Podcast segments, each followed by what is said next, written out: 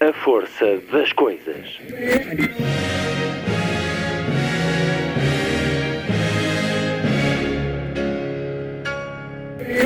Welcome to the 109th last night of the proms.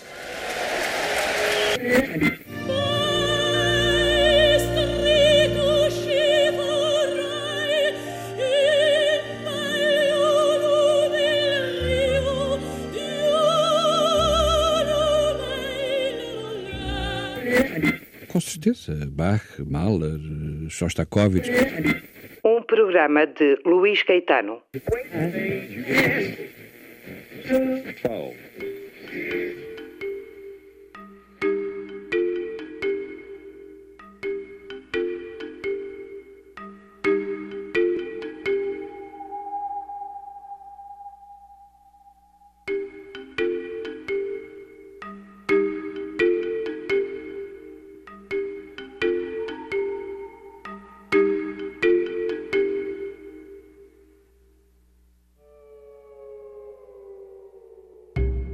Nesta tarde, a força das coisas homenageia o teatro que se faz na rádio. Teatro radiofónico, récita sonora, teatro sem fios, teatro invisível, rádio-teatro, teatro do imaginário. Diferentes nomes para uma forma de encher a imaginação a partir da escuta, cada ouvinte à sua maneira. Proponho-lhe uma conversa que aconteceu na Casa Museu Igreja Esqueiro, em Caxias, que vale bem a pena conhecer.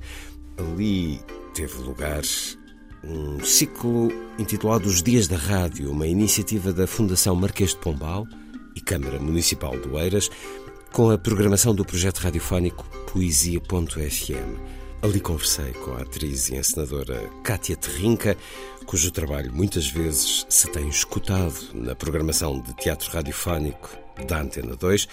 Uma conversa onde se ouve também a atriz e encenadora Teresa Sobral e o dramaturgo Jorge Louraço Figueira. É uma homenagem ao teatro radiofónico e também uma reflexão sobre o seu passado e presente o que significa enquanto arte de uma arte, o que exige de um lado e do outro do aparelho de rádio. Que impacto numa sociedade inundada de imagens. O teatro na rádio. Uma conversa que teve lugar a 19 de fevereiro na Casa Museu Igreja Esqueiro, dentro dos Dias da Rádio, para escutar já a seguir. Na segunda hora, uma conversa com Raquel Patriarca sobre a publicação do primeiro livro de poesia, Um Passo de Fé, a cumprir o título Cada Gesto Essencial, e deles falaremos. Raquel Patriarca, uma conversa tida nas correntes descritas deste ano. O programa termina, como sempre, com o Lilliput, o pequeno grande mundo dos livros para os mais novos, aqui percorrido por Sandy Gageiro. Sábado, 20 de maio. Muito boa tarde. Esta é a força das coisas.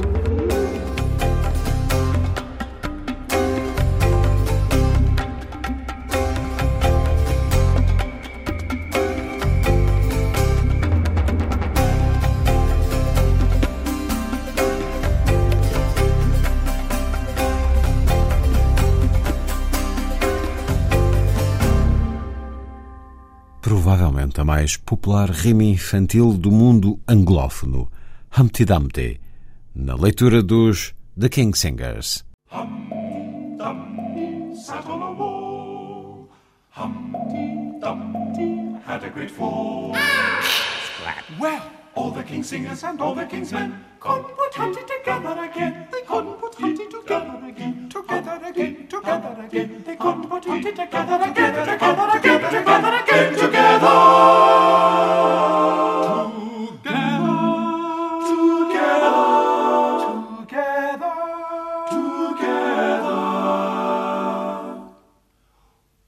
king's horses and all the king's men turned around and went home again. When they told the king what they had seen, the king sat up and he called for his fiddlers three. Fiddlers three! Fiddlers three!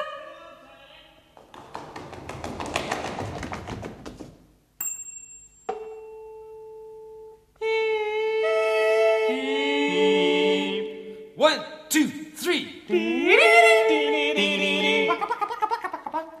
It was old King Cole, a merry old soul, with his pipe and his bowl. He called for his fiddlers three.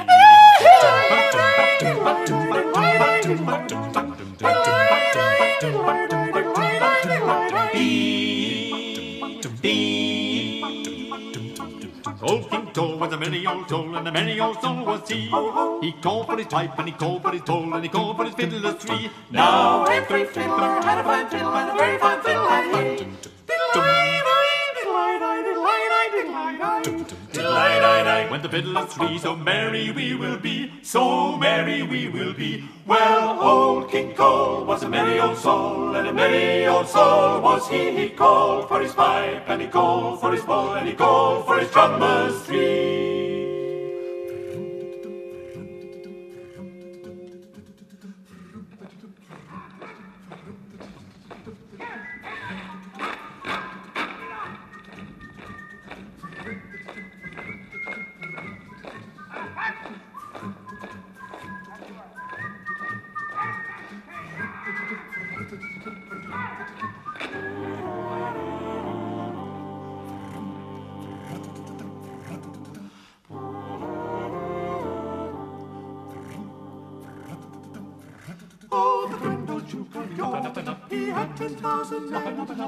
He marched them up to the top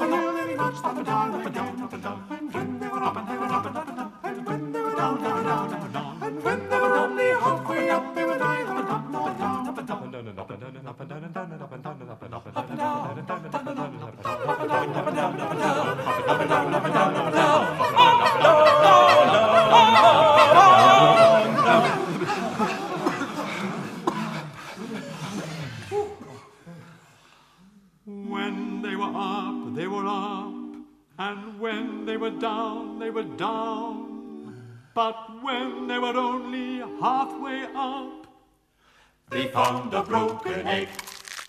Poor Humpty Dumpty.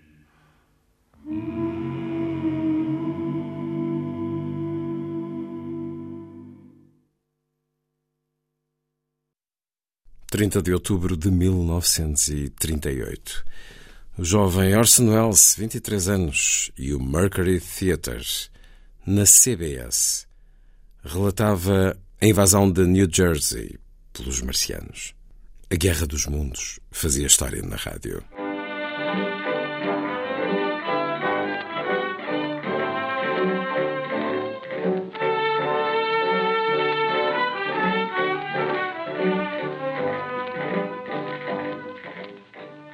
Good evening, ladies and gentlemen. From the Meridian Room in the Park Plaza Hotel in New York City, we bring you the music of Raymond Raquello and his orchestra. With a touch of the Spanish, Raymond Raquello leads off with La Comparsita.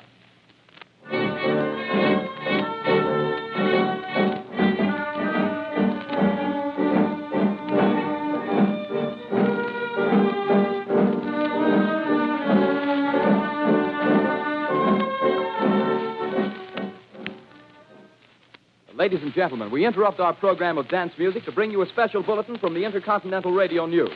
At 20 minutes before 8 Central Time, Professor Farrell of the Mount Jennings Observatory, Chicago, Illinois, reports observing several explosions of incandescent gas occurring at regular intervals on the planet Mars. The spectroscope indicates the gas to be hydrogen and moving toward the Earth with enormous velocity. Professor Pearson of the observatory at Princeton confirms Farrell's observation and describes the phenomenon as, quote, like a jet of blue flame shot from a gun, unquote. We now return you to the music of Ramon Raquello playing for you in the Meridian Room of the Park Plaza Hotel situated in downtown New York.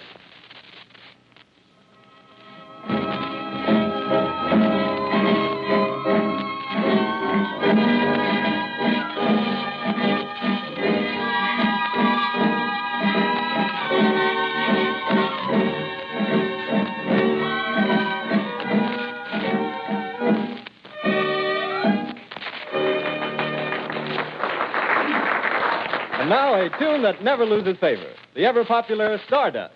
Raymond Raquello and his orchestra.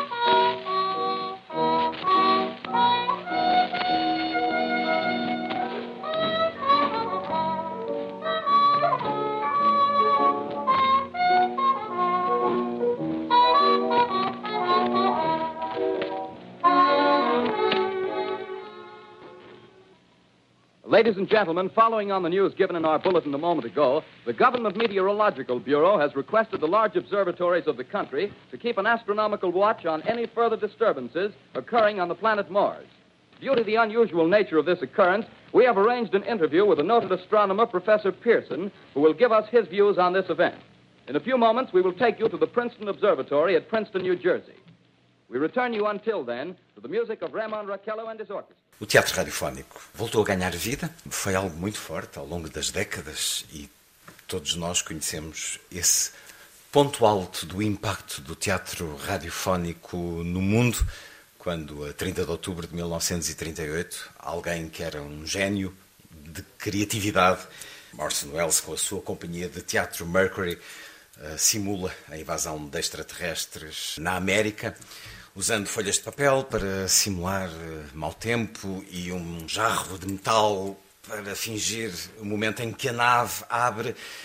Tal como todas as histórias, quando se conta um conto, acrescenta-se um ponto e o impacto desta transmissão radiofónica da Guerra dos Mundos, da H.G. Wells, conheceu muitas leituras que chegaram a dizer que pessoas se tinham suicidado.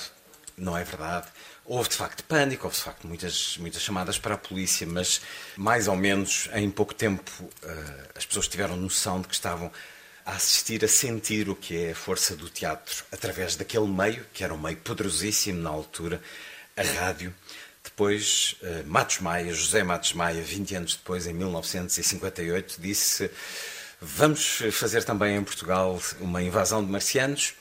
Eles aterravam não muito longe daqui, na praia de Carcavelos, foi na Rádio Renascença e foi também pré-avisado que se tratava de uma sessão de teatro. Também muitas chamadas para a polícia. Com esse pequeno detalhe, vivermos numa ditadura. E Salazar, dizem, estava a escutar, não achou piada nenhuma, ele não achava piada absolutamente nada, e ligou para a PID e disse: Vão puxar as orelhas àquele senhor, a José Matos Maia, e ele foi de facto levado para a PID, mas só para uma advertência. Eu tenho este livro, A Telefonia, Memórias da Rádio, de José Matos Maia, e vou pedir a vossa tolerância para ler aqui um pouco o que ele nos conta sobre o teatro radiofónico. Bem, de facto, ele fez não só esta interpretação, esta encenação da, da H.G. Wells, mas fez também muitas outras. Ele cita-nos aqui Jean-Paul Sartre. A rádio é para os escritores o último grande meio de reconquistar um auditório, que de ano para ano vai diminuindo. Havia uma crítica generalizada quando surgiu o teatro radiofónico de que os escritores, nomeadamente os dramaturgos, não escreviam para teatro radiofónico. Por isso eram usadas as peças uh, sem grandes alterações. Uh, também Almada Negreiros o, o criticava. Vou, vou, ler daqui a pouco um discurso que ele fez, ou pelo menos uma pequena parte. Continuando a ler este testemunho que nos deixou Matos Maia, o teatro radiofónico está destinado a realizar, melhor do que qualquer outro, os dramas emotivos e a fazer viver as situações de consciência até hoje inacessíveis à arte. Precisamente porque reduzido ao auxílio de elementos sonoros e, sobretudo, porque é recebido por um espectador solitário ou em estado de solidão, o teatro radiofónico implica a concentração interior. E não poderá existir sem forçosamente obrigar quem ouve a participar ativamente nos debates fictícios transformados por instantes nos seus próprios debates mais um pouco, agora já com a história do teatro radiofónico no nosso país. Por volta de 1932, o teatro radiofónico começou a dar os primeiros e trêmulos passos na nossa rádio. Consta que foi em 1932 na Rádio Luso, com uma pequena peça do Dr. Mário Monteiro intitulada Idílio Campestre. Dado o sucesso alcançado, outras emissoras seguiram o exemplo, nomeadamente a Rádio Graça e o Rádio Clube Português. E na década de 40, o primeiro folhetim radiofónico, As Pupilas do Senhor Reitor, de Júlio Diniz, numa adaptação de Adolfo Simões Müller. O mestre Belmarque escreveu as canções necessárias e um elenco de grandes atores deu corpo e vida à popular obra. Vasco Santana, Adelina Campos, Estevão Amarante, Assis Pacheco Samuel Diniz. O folhetim foi um êxito, como foram muitos outros ao longo das décadas seguintes, mas um, foi também naturalmente uma produção de alto custo, de tal modo que a emissora nacional só voltou à sua realização e transmissão em 1954. As rádios privadas não ficaram indiferentes e, uh, com os indispensáveis apoios publicitários, começaram também a produzir muito teatro radiofónico que foi popular e lembramos-nos uh, de diferentes formas de teatro radiofónico até uma certa altura. No 25 de Abril há um, uma suspensão por cortes vários uh, com o passado, em termos culturais também. Mas felizmente que voltou, e voltou graças uh, ao trabalho de pessoas como a Cátia Terrinca, que é e encenadora e tem uma série de projetos e eu gostaria que ela nos falasse daqui a pouco sobre eles Mil e Uma Noites. O projeto Um Coletivo, que é, está sediado em Évora, certo? Esteve sediado em Elvas durante alguns anos, mas mudámos-nos agora recentemente para Porto Alegre. Uhum. Estamos no anti-Alentejo, no Alentejo da água de nascente, da serra com biodiversidade, no Alentejo que não parece o Alentejo que, que aparece na nossa imaginação. Mas estamos muito felizes em Porto Alegre e o Um Coletivo é um projeto que de alguma forma também conta com a Marina Bragada, mas assim a equipa que diariamente contribui para que ele exista Uh, para além de mim, é a Raquel Pedro, que neste momento faz a investigação também para o projeto Mil e Uma Noites, é o João Nunes, que faz direção técnica, o Rui Salavarda, mediador cultural, o David Costa, que faz design, e o Bruno Caracol, que é cenógrafo. E, e nós é o projeto somos... Mil e Uma Noites? Mil e Uma Noites é um dos projetos de um coletivo, um coletivo, uma associação cultural, que trabalha, tem trabalhado a partir da ideia de teatro, de uma ideia que está constantemente a ser rebatida de teatro e Mil e Uma Noites é um dos nossos projetos que pretende de alguma forma ser teatral e eu associo muito o teatro a esta vontade de, de criar alguma coisa em tempo real com os espectadores e que possa ser íntima de alguma maneira. Para mim acho que teatro significa isto. Mil e Uma Noites porque são filhos de Sherazade? Também, sim, porque vão ser mil e uma noites também do ponto de vista matemático e de calendário. E por isso mais atentas também às vozes às vidas de mulheres. Exatamente, sim. E por isso também esta teatralidade tem a ver com esta procura desta intimidade e de dar uh, protagonismo a quem tem sido antagonista ou mesmo obsceno na história. Tenho escutado muito na Antena 2 com a apresentação de produções de teatro radiofónico. Falava-lhe agora de ter ouvido uh, um Jackie, um Bela, creio uhum. que era a peça, uh, mas também Teófilo Braga, enfim. Uh, eram tantos que eu deixei de escrever porque foram já nos últimos anos mais de uma dezena ou uma sim, de produções sim. para a Antena 2. Na sua opinião, o que é que distingue o teatro radiofónico clássico, se é que já podemos falar assim, mas certamente que o teatro radiofónico que acompanha praticamente a origem da rádio, daquele teatro radiofónico que faz? O que é que distingue essencialmente? Eu não sei se há alguma coisa que distingue em particular o teatro radiofónico clássico daquele que eu procuro fazer sei que eu derivo bastante, ou seja, um, eu comecei por gostar de teatro radiofónico pelo Carlos Wallenstein, que continua a ser, enquanto escritor de teatro radiofónico, a minha referência. E acho que essa possibilidade de construir um mundo absolutamente onírico é o teatro radiofónico ao qual eu me ligo mais. Não sei se isto distingue do teatro radiofónico clássico, mas é aquilo que me encanta no teatro radiofónico: é a possibilidade de construir um mundo onírico e íntimo ao mesmo tempo mas não sinto assim uma distinção. Na verdade, eu acho que nós temos, aliás, do resultado da primeira transmissão, que o primeiro ciclo de peças que fizemos para a Antena 2, uma das coisas que sentimos muito foi que éramos miúdos a brincar ao teatro radiofónico, porque foi feito durante a pandemia, um, enfiados em armários com cobertores lá dentro para nos podermos entreter, porque não tínhamos um teatro para fazer teatro, ou seja, foi estúdio. feito nem estúdio nem teatro, nada. O estúdio era o armário. Estávamos fechados em casa, fechámos em casa nos armários com os cobertores, com as câmaras ligadas uns para os outros, o Diogo Rodrigues a ver se o som estava mais ou menos um, passível de ser montado depois e foi mesmo uma brincadeira de atores. Ou seja, nós começámos. Mas já tinham experiência antes? Não, nenhuma. Portanto, a pandemia ajudou ao teatro radiofónico. É isso, uhum. completamente. E no nosso caso, eu tinha, enquanto leitora, gostava muito do Carlos Wallenstein, tínhamos feito uma experiência ao vivo de ter as pessoas com os olhos vendados e estarmos a ler um texto do Carlos Wallenstein, mas nunca tínhamos gravado, não tinha sido emitido em lado nenhum, e foi mesmo uma resposta. Estamos confinados, adoramos teatro, queremos fintar a solidão, porque não fazer este festival de teatro em modo radiofónico? Mas fizemos-lo com zero formação e com muito pouca informação sobre o assunto. Eu não sinto que haja nada ainda a distinguir-me daquilo que seja o teatro radiofónico clássico, a não ser a ignorância que eu possa ter eventualmente. Hum. Porque foi após essas primeiras peças, que foi um conjunto de 10 peças, foi alguma coisa demasiado extensa para se fazer sem formação. Foi após eh, esse primeiro conjunto de peças que eu comecei a ter mais curiosidade, porque eu já sou bastante pós 25 de Abril, ou seja, para mim o teatro bastante pós é um termo que eu vou passar a aplicar na minha vida, acho que tem, posso cunhar. Numa biblioteca há bastante pós. Mas a minha teatro radiofónico chegou-me sempre como relato de terceiros, ou seja, penso mesmo que não tinha ouvido nenhuma radionovela um, de, até depois de ter feito as primeiras transmissões. Portanto, foi uma resposta a uma necessidade de uma circunstância muito particular, que era de querermos comunicar com o público, que não podíamos ver, que não podíamos tocar, com quem não podíamos estar, e naquele momento a rádio e o som foi a resposta empática à situação que estávamos a viver de confinamento. Depois vieram as curiosidades, veio perceber. Um, o que é que aprendeu a seguir? O que é que eu aprendi? Eram amadores e amadores é bom porque são aqueles que amam e que arriscam e que partem com ideias. Mas o que é que aprendeu no sentido de sentir hoje mais conhecedora do que é isto, esta arte do teatro radiofónico? Acho que isso é resultado de duas coisas. Uma delas é aquilo que eu, que eu aprendi tem a ver com o papel de quem está a escutar, muito mais do que, do que de alguém que tenha recebido formação para.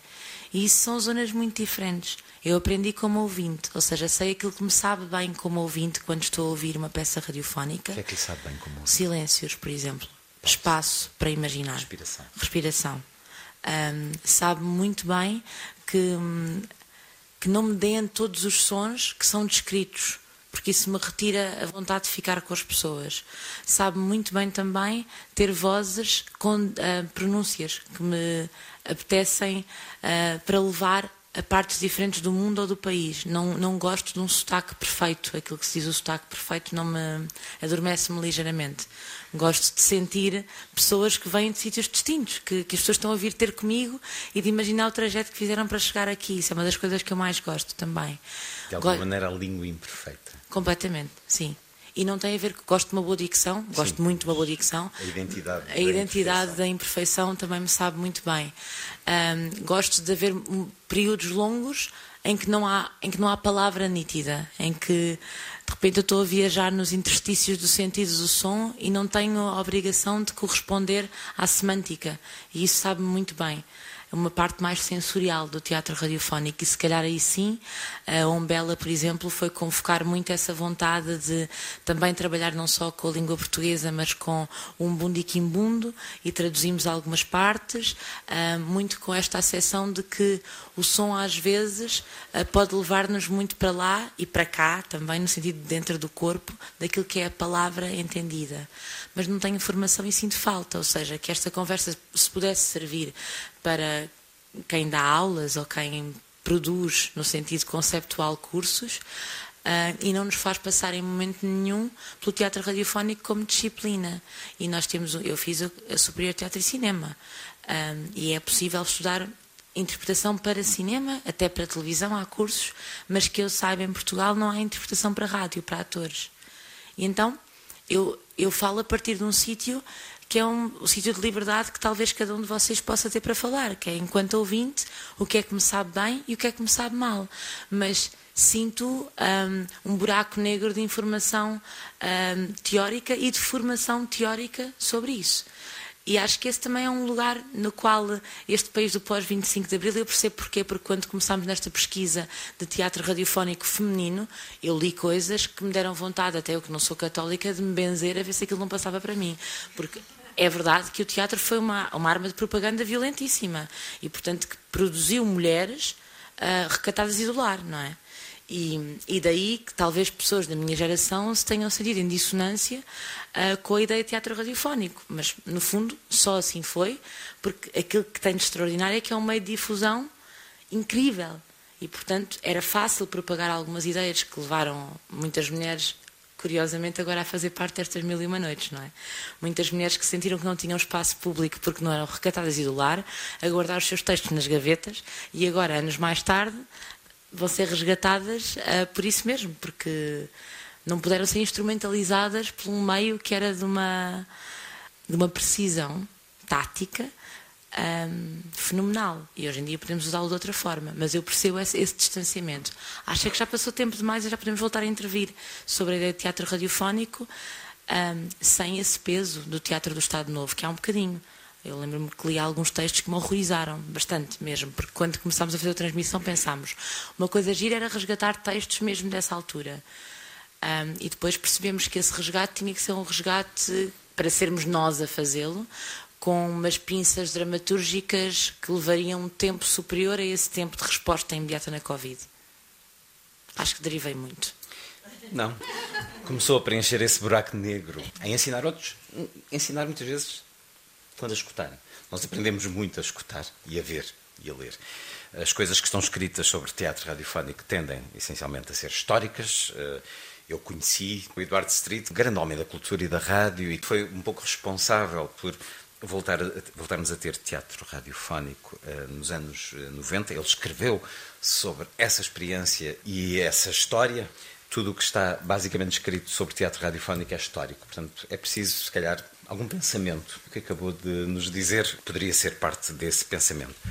A questão da sonorização, que nos disse que gosta que as coisas não sejam explícitas, redundantes. Não é preciso que tudo seja sonorizado.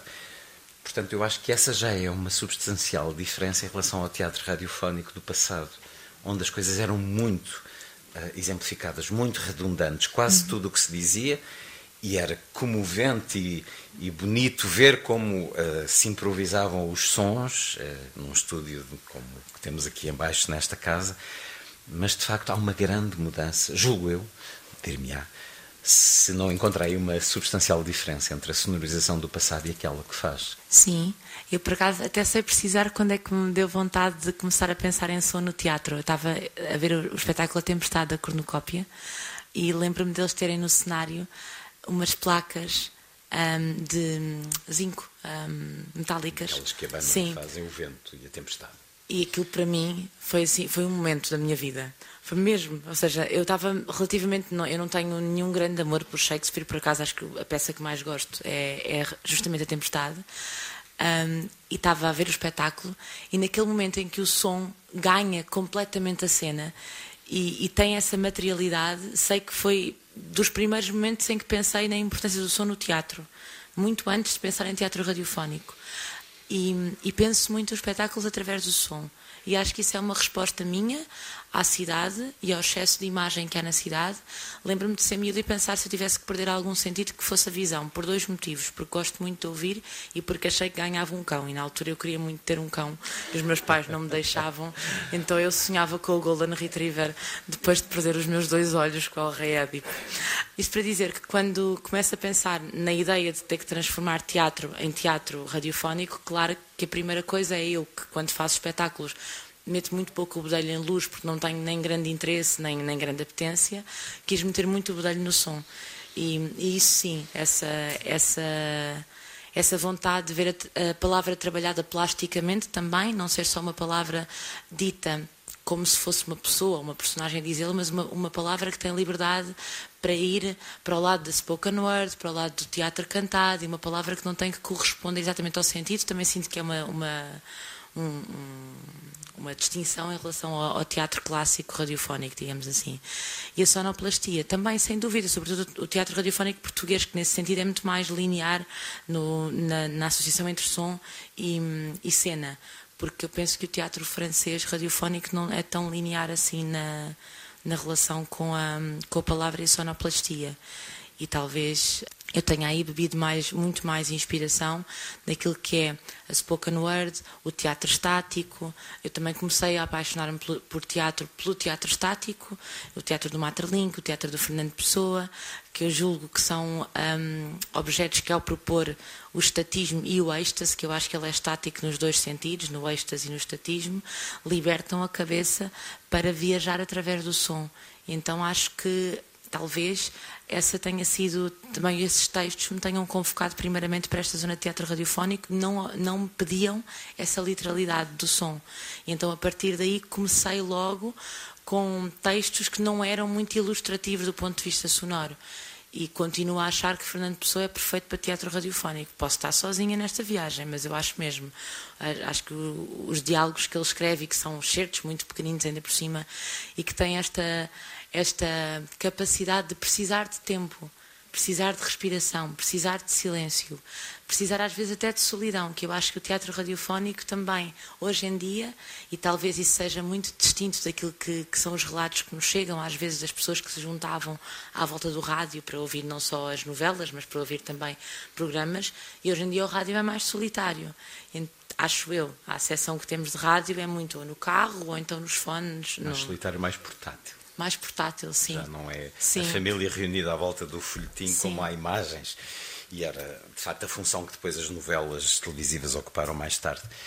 Eu queria perguntar-lhe sobre os textos. É batata ir buscar Fernando Pessoa, porque Fernando Pessoa é de todos os tempos, mas uh, claramente os textos, nomeadamente os que vocês uh, ou encomendam, não sei se o fazem, sim. mas presumo que sim, convidam, porventura, quem esteja disponível para tenha essa, esse talento para vos apresentar textos de teatro radiofónico, apelam menos à sonorização, mas também são menos populares do que aqueles que eram usados no passado, que se destinavam a um grande público e a uma população muito menos escolarizada do que é hoje. Nós tentámos diversificar um pouco, ou seja, eu acho que há alguns textos que têm essa zona um bocadinho mais uh, de erudição, é? eventualmente, sim, mas também há uns que pensámos para a infância.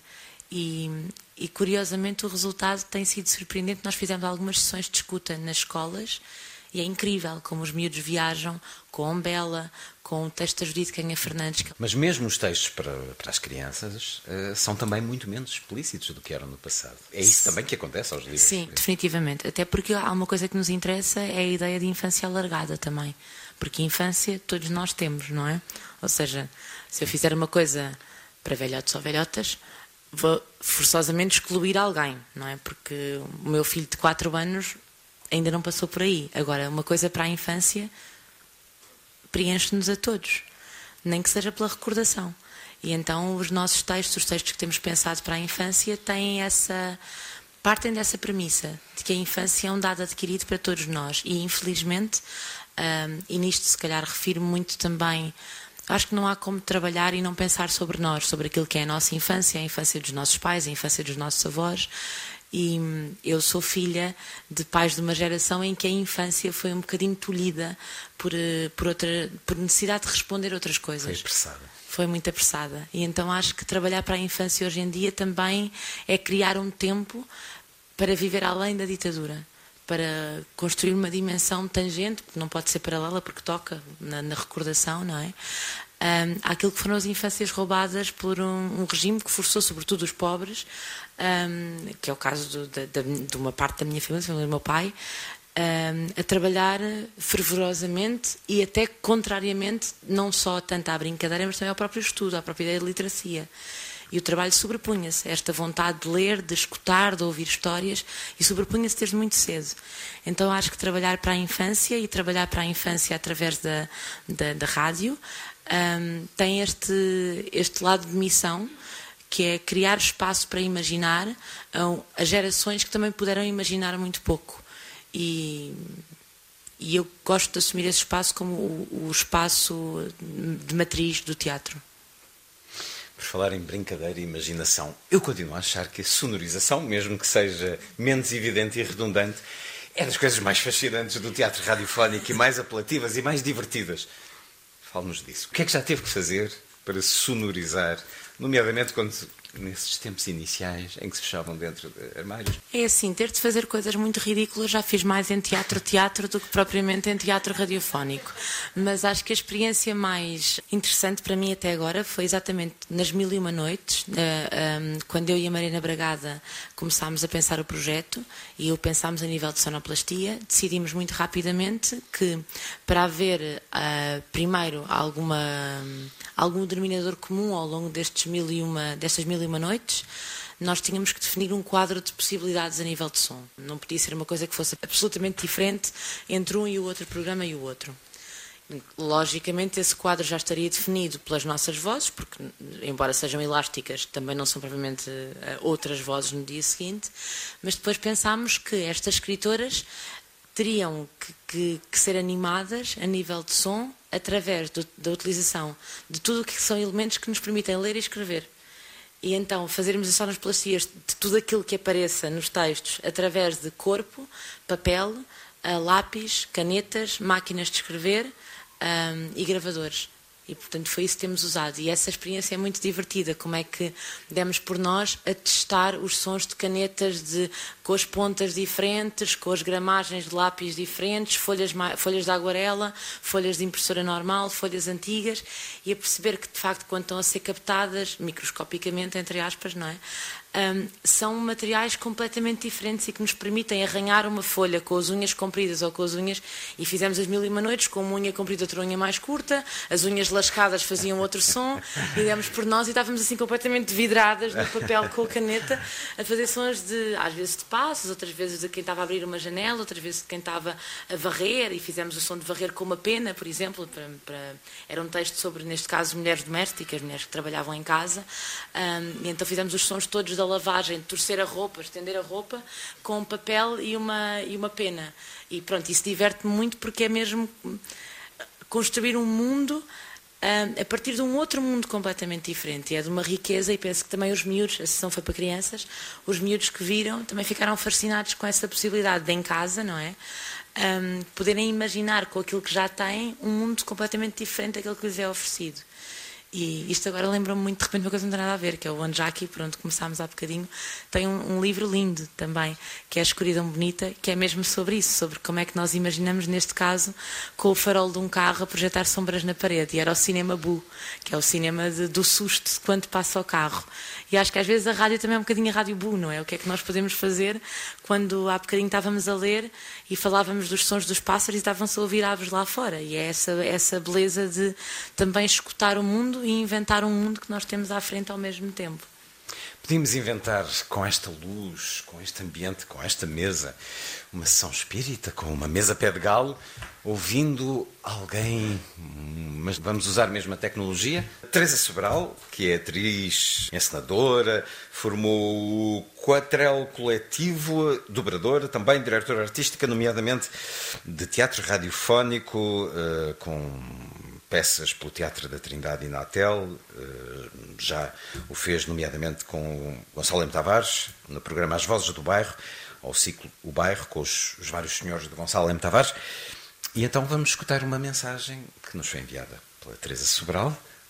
Falar sobre a minha experiência na rádio, a minha relação com o teatro na rádio uh, começou muito, muito, muito cedo.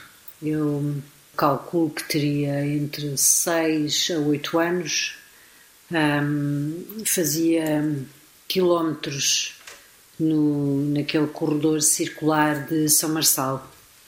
Eh, os meus pais fizeram muito teatro radiofónico, eh, eu ia muitas vezes com eles e hum, escapulia-me, ia para o corredor, porque aquele corredor tinha imensos estúdios cujas paredes eram de vidro e via-se via -se cá de fora um, as pessoas que estavam a fazer, calculo eu, na altura, deviam ser emissões em direto ou, ou algumas gravações. E comecei logo de muito pequena a entender a relação que havia entre o estúdio e as pessoas que estavam no estúdio e aquilo que chegava aos rádios da, da, das casas. Um, o meu primeiro fascínio com o teatro na rádio eram as portas ou a porta que havia em São Marçal que tinha três ou quatro fechaduras diferentes para se abrirem e fecharem portas diferentes e aqueles quadrados que havia no chão que tinham um era calçada e o outro era gravilha havia também uma caixa com campainhas e se não me engano, não sei se era na mesma caixa ou se era noutra caixa, também havia o toque do telefone. O toque do telefone naquela altura era universal. Um, e todos esses objetos me deixavam completamente fascinada.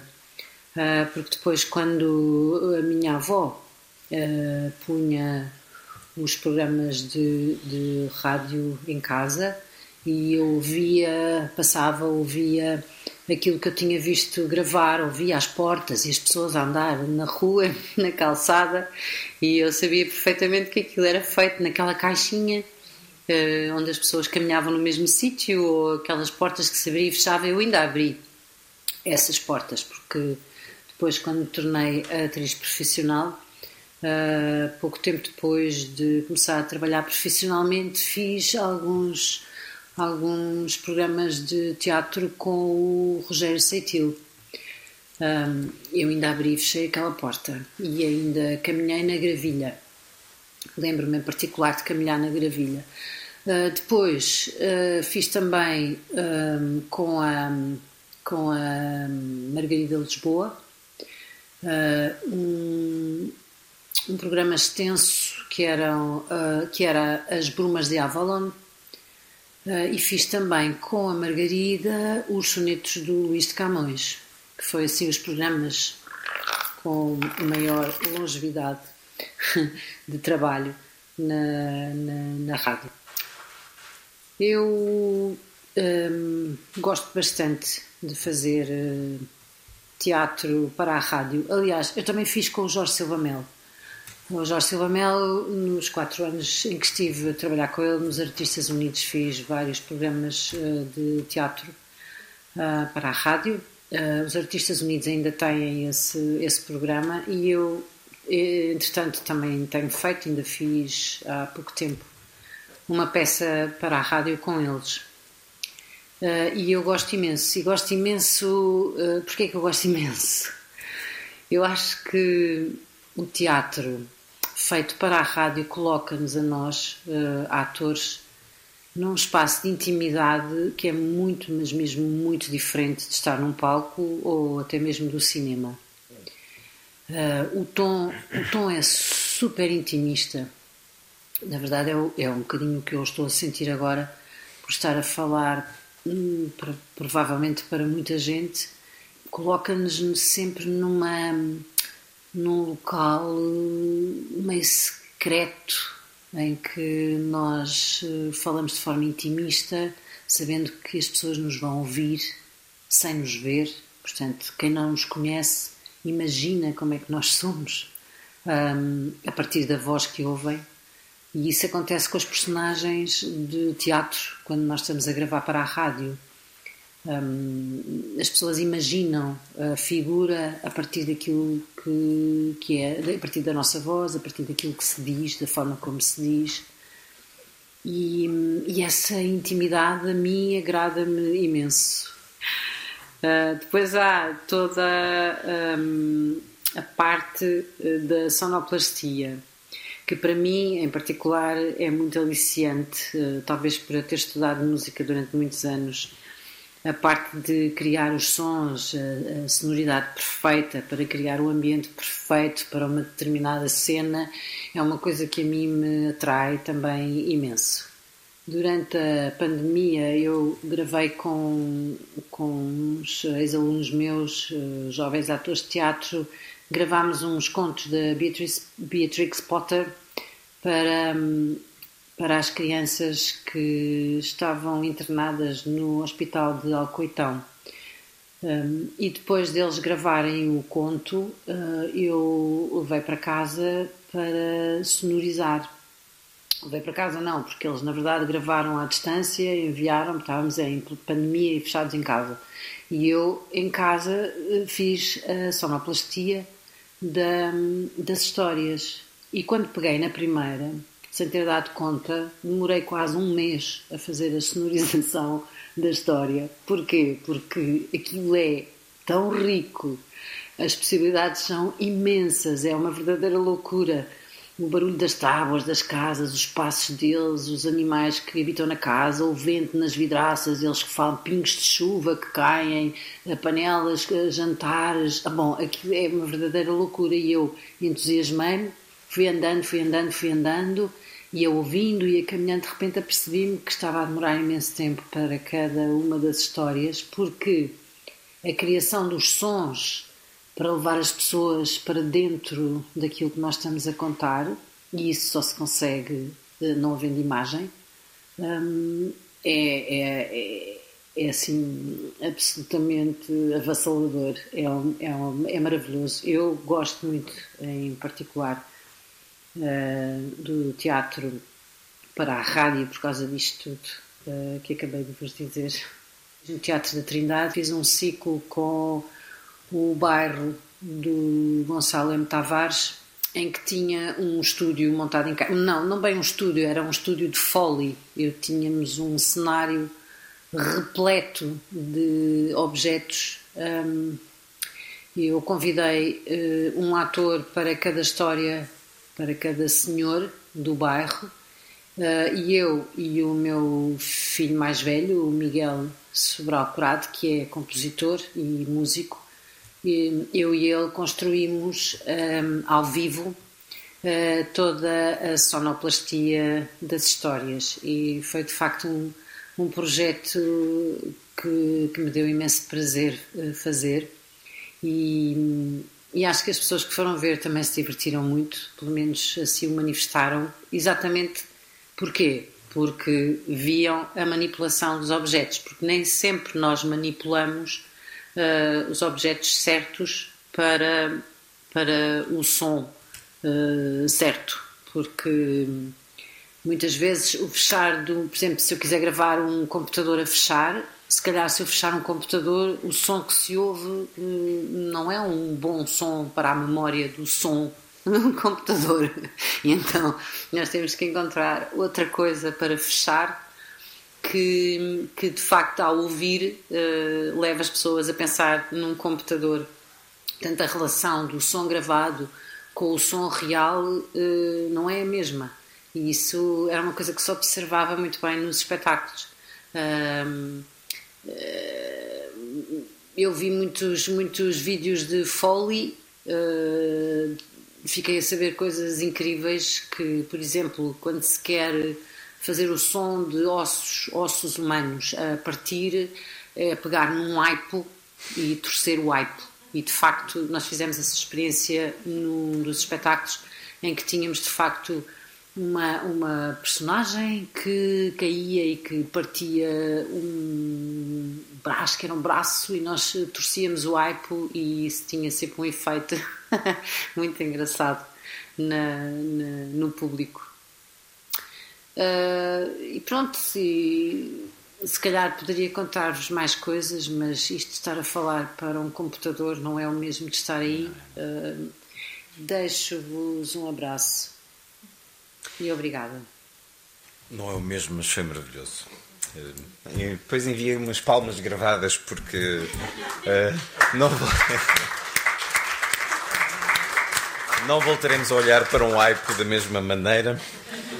É muito curiosa esta experiência da Teresa Sobral, eh, da dupla personalidade da experiência que teve com o bairro, de Gonçalo M. Tavares, porque eram dois públicos, o público que viu e ouviu e o público que só ouviu e imaginou. Quer comentar alguma coisa do que escutamos, Cátia Trinca? Bom, nós temos feito um bocadinho também esse processo com as, as próprias gravações ao vivo, uhum. sim até em parte agora um pouco com a Invencível Armada, que não sendo um projeto propriamente para teatro radiofónico, ainda há pouco alguém perguntava se ele vai passar na Antena 2. Um, porque foi um, um, espetáculo que nós construímos a partir de um conjunto de poemas da Maria da Graça Varela Cid, cujo livro editámos também, e hum, nós construímos a partir de, de experiências sonoras e mesmo, diria, experiências plásticas de som a partir dos poemas. E foi depois de um, um, conjunto de improvisações que começaram em, começaram em abril do ano passado, não vai fazer um ano, que começámos a, a, a, pensar e a experimentar estas palavras da Maria da Graça Varela Cid. E optámos por um, vendar as pessoas durante uma parte significativa do espetáculo. Não são vendas convencionais, a própria venda é um objeto cénico que depois, enfim, eh, se converte num num, num símbolo de um, de um, mundo novo, um mundo de escuta, um mundo de, de emoções à flor da pele.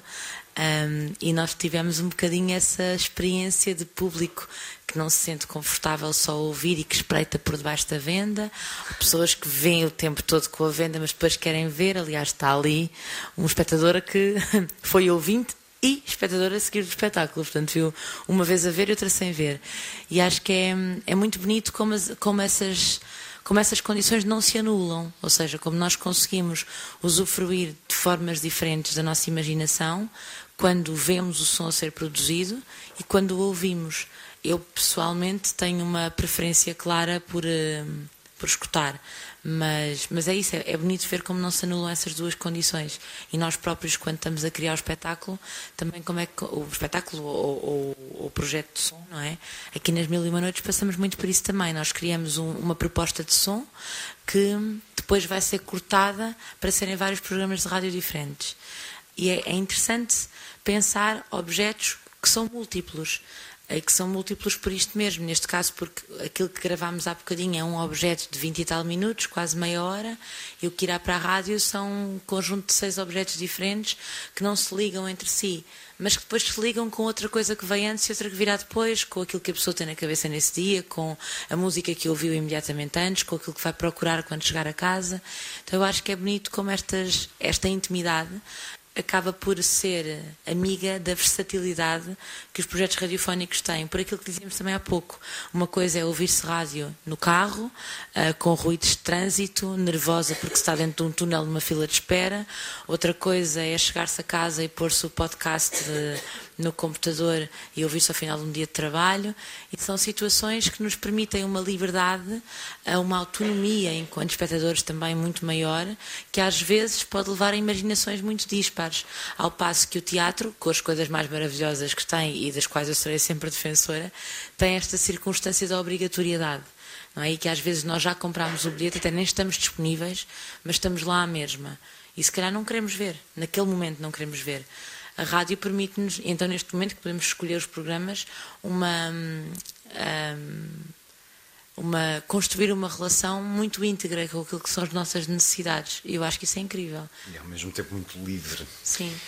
Queria sublinhar o nome que a Teresa Sobral disse, a Margarida Lisboa, que foi uma grande realizadora da Antena 2. A curiosidade que eu referi no início de Almada Negreiros ter escrito em 1935 um texto sobre a radiotelefonia. Depois é, é, curioso porque isto vai tendo vários nomes. Uh, teatro radiofónico, pois claro, mas também récita sonora, teatro sem fios, teatro invisível, radioteatro. Almada Negreiros, em 1935, leu aos microfones da emissora nacional a radiotelefonia e o teatro. Foi uma espécie de palestra. Não existe o som, mas, uh, mas ficou-nos o texto datilografado por ele, só que um breve excerto é imediato ao juntar estas duas palavras, teatro e telefonia, é que o teatro tem diante de si mais uma maneira de expressar-se e, com esta maneira, a possibilidade de criar uma nova linguagem de arte. Para isto, talvez que as próprias palavras nos possam ajudar. Telefonia quer dizer o som à distância, fazer teatro dispondo do processo de conduzir o som à distância, há de forçosamente ser meditado debaixo destas circunstâncias. Parece do amigo banana, mas oxalá o fizessem assim aqueles que, que têm utilizado a telefonia para nos dar teatro. Eles pegam no teatro tal qual o encontram e parece-lhes o bastante dizê-lo pela rádio para que logo a alguém pareça aquilo teatro radiofónico. Ou seja, é a ideia de fazer transmissões de teatro. Ele diz depois: é bom não confundir a transmissão de um espetáculo de teatro pela rádio com um espetáculo de teatro radiofónico. Julgo que, pelo menos nos novos agentes dessa arte, isso não é confundido, mas também aqui no livro A Telefonia de Matos Maia, ele diz a certa altura que a perfeição e a originalidade do teatro ao microfone exigem o serviço de complexa montagem adequada. Artistas privativos, especialmente treinados e dotados de boas qualidades de dicção, sonorização perfeita, transmissão, etc. Ou seja, criar equipas e artistas e uh, técnicos próprios e adequados ao teatro radiofónico, aquilo que dizíamos no início, que porventura está a ser formado agora. Falou-nos há pouco, creio que, do exemplo francês. A ideia que tem é que, uh, noutros lugares do mundo, há um processo já mais evoluído uh, perante o qual poderemos aprender. Eu acho que a possibilidade de aprendizagem não tem necessariamente a ver com o ponto em que está o processo. Eu acho que podemos aprender de, de todas as maneiras. Todas as maneiras. Como os bons exemplos devem copiar, Sim. será que já há bons exemplos para ir Eu inspirar? acho que há bons exemplos. Eh, Por exemplo, um, isto pode ser engraçado, porque não, não tem a ver, se calhar, com esta parte da formalização, mas uh, teatro radiofónico há em países africanos, que é utilizado ainda a rádio como um meio fundamental Primordial. de comunicação. Há coisas a nível de texto, não tanto de acabamento de som, mas de texto, geniais. Muito giras mesmo. E, e há alguns deles há uma experiência, eu penso que é na Rodésia, há uma experiência muito gira de teatro radiofónico que depois é passado para livros de tecido, que eu acho que é particularmente sensorial, a nível sensorial é muito interessante. Uh, estava a lembrar-me agora com este leque de, de, de palavras para definir teatro radiofónico, que a expressão do Carlos Wallenstein, teatro do imaginário, para mim, continua a ser das favoritas. Que é esta ideia do teatro que parte mesmo, que parte e que chega à, à imaginação. Eu penso que o, eu, eu, ligo muito ao exemplo francês porque tem esta tem esta esta gênese do teatro estático que a mim me inspira muito para o teatro radiofónico mas vem mais da literatura do que do acabamento formal do som do ponto de vista do acabamento formal do som eu não sei que exemplo é que eu diria porque se calhar nós pelo menos temos nos inspirado muito mais em música um, às vezes até em música Uh, experimental, diria, música contemporânea, do que propriamente em, em teatro especificamente. Mas do ponto de vista do texto, acho que em Portugal estamos. Aliás, nós tivemos essa experiência quando abrimos uma convocatória para atribuir bolsas a quem quisesse escrever para teatro radiofónico. Tivemos a convocatória aberta cerca de três meses, nos mesmos canais nos quais abrimos convocatórias para outras coisas e recebemos pouquíssimas propostas pouquíssimas mesmo. Foi, acho que de teatro para a infância recebemos três ou quatro propostas e, e para teatro, sem, sem termos definido nenhum público-alvo, recebemos duas. É preciso criar criadores. O que eu acho é exatamente que há muito pouca, que as pessoas têm muito pudor de arriscar numa zona na qual há pouco conhecimento académico e pouca formação. E por pudor acabam por não arriscar um, escrever exatamente porque não, não, não se tem a experiência suficiente para saber o que é que resulta e o que é que não resulta. E nós sentimos mesmo quando convidámos também a Judite Canha Fernandes e o Guilherme Gomes a escrever para a segunda edição da transmissão que hum, foi uma escrita muito cautelosa, com muitas dúvidas, com e há pessoas que não se querem expor a essa dúvida. Se bem que eu acho que a dúvida é o lugar da criação artística em geral, da criação, seja ela qual for. Um, mas entendo que haja. Eu própria tenho. Eu estou nesta conversa e eu não devia estar nesta conversa. Não sei o suficiente para estar aqui a falar sobre aquilo que estou a falar.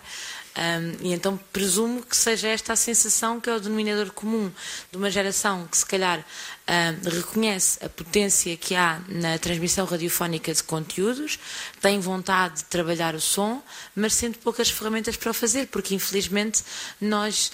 Um, dividimos muito ainda, mesmo a nível de formação escolar, a palavra falada da palavra cantada. A personagem, ou é uma criação de personagem clássica, ou então é performance. E a mim, por exemplo, apetece muito mais os tons de cinzento do que qualquer preto ou branco. E é muito complicado, às vezes, situarmos-nos numa escala de cinzentos quando há muito poucas referências entre estas escalas.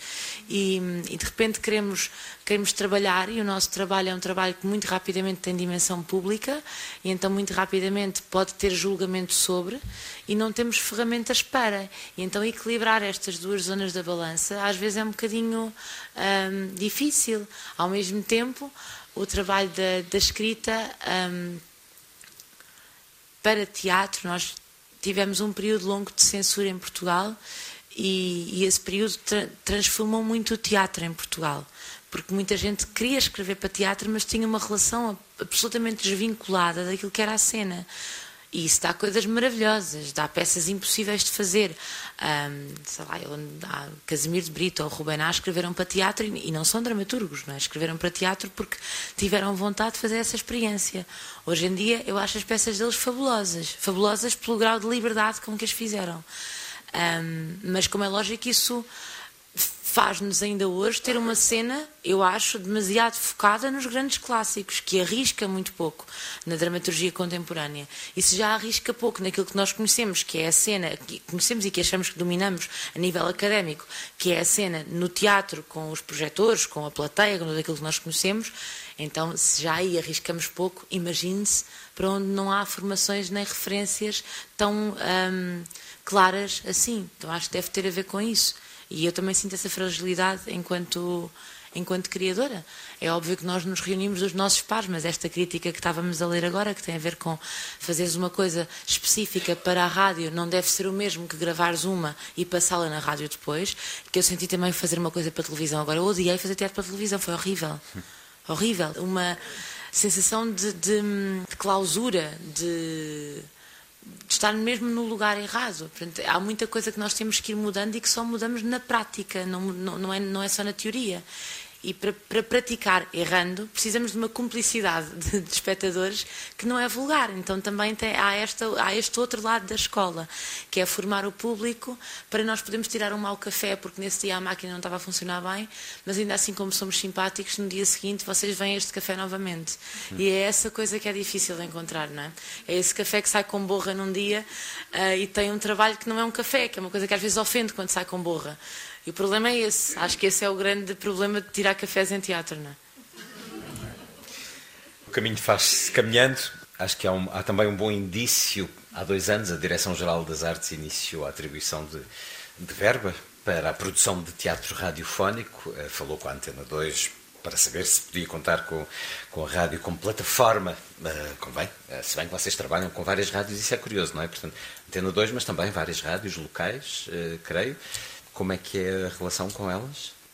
É muito diversa, tão diversa quanto o número de rádios com os okay. quais conversamos. Ou seja, tanto há rádios que dizem nós só temos conteúdo exclusivo, não passamos nada que passe na Antena 2. E eu pergunto-me se passam músicas exclusivas também. Mas pronto, pergunto-me em voz baixa, não em voz alta normalmente. Mas há outras que recebem. Mas há outras que recebem com muito, com muito carinho e com muito entusiasmo a possibilidade de poderem receber um programa que não comprariam, que não encomendariam, mas que assim sendo pode trazer também novidade. Claro e, e, algumas também acabaram por perceber, por exemplo, que nas relações com os lares de idosos, com as pessoas que estão mais circunscritas a nível de espaço, esses programas fizeram muita diferença. Tem público ali. Vamos outra vez à mesa pé de galo. Uma intervenção mais curta, agora de Jorge Lourácio Figueira, doutorando em Estudos Artísticos na Universidade de Coimbra, crítico de teatro do Jornal Público, dramaturgo residente do Teatrão em Coimbra, docente e já fez também teatro radiofónico na Antena 2. Muito distintamente ter ficado fascinado com uma peça do Beckett que se chama Todos os que Falam, que foi encenada pela Comuna em Portugal e que tinha um, um aparato de efeitos sonoros ao vivo e tudo isso me ter desde então encantado. E claro, a partir de Braga, da Rádio Universitária do Minho e depois de algumas experiências também no Teatro Nacional São João e da convivência com a Sofia Saldanha e o António Durães em particular, eh, fui ficando atento e podendo fazer algumas experiências no Sindicato de Poesia também. E quando a Sofia regressou para Portugal, começámos a fazer coisas juntos coincidiu com a minha coordenação da pós-graduação em Dramaturgia no Porto, na ESMAI, que tinha um módulo de rádio, uh, já feito também em colaboração com a Antena 2, e nós fomos trabalhando nisso. Uh, no fim do ano, uma das peças que saíram dessa pós-graduação, duas aliás, foram transmitidas na, na Antena 2. No ano seguinte também, depois inventámos um modelo em que fazíamos pequenas peças é daí que surge, ou é para aí que surge a peça do piano que a Sofia gravou, a Sofia Saldanha. E aos poucos, duas ou três pessoas da pós-graduação de cada ano foram fazendo experiências, de maneira que hoje já temos assim um, um conjunto de materiais razoável. Isso tem permitido também renovar a, a linguagem cênica, seja a minha, seja do, dos colegas, estando mais atentos aos efeitos sonoros, digamos assim, para simplificar e, sobretudo, há um encanto das coisas que estão implícitas mais do que explícitas. E é um pouco conta dessa vacância, desse lugar entre as coisas ditas e não ditas, que o teatro radiofónico ou o teatro na rádio me tem interessado tanto na medida em que ela permite que a imaginação do espectador e a imaginação do, dos autores se encontrem no éter. Devia estar aqui connosco também, mas um impedimento de última hora, Jorge Lourenço Figueira, também com este testemunho, a dar-nos também estas pistas de formação. Nós acabámos por, quando não tivemos respostas numa das convocatórias, falámos com o Jorge Lourenço e ele indicou-nos uma das alunas que, a Flora Granja Miranda, que participou numa das últimas edições da transmissão. Portanto, Estamos cada vez mais, enquanto sociedade, disponíveis para ouvir. Os podcasts são estes fenómenos que todos conhecemos. Os, a rádio mais livre que já não se escuta só na sintonia em direto, mas é muito bom escutá-la em direto, sermos surpreendidos ou pela música ou pela informação, mas podemos ouvi-la agora, nos nossos programas preferidos, uh, ou para adormecer ou para acordar. Tínhamos esperança também que haja mais ouvintes de audiolivros, e julgo que esse caminho, começado já há alguns anos, eh, vai continuar. E bom, acabamos por aqui. Por isso, Cátia Trinca, muito obrigado e a todos. Viva a rádio, viva o teatro e viva o teatro radiofónico! O teatro na rádio foi a 19 de fevereiro na Casa Museu Igreja Esqueiro, agora aberta ao público.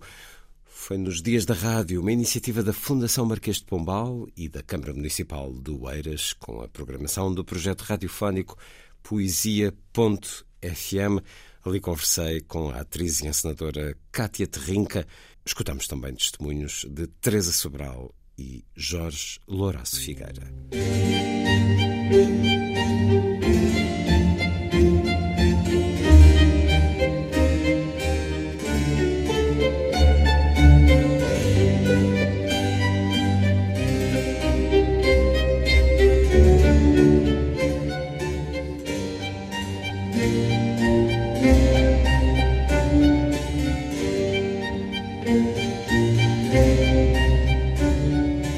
A força das coisas.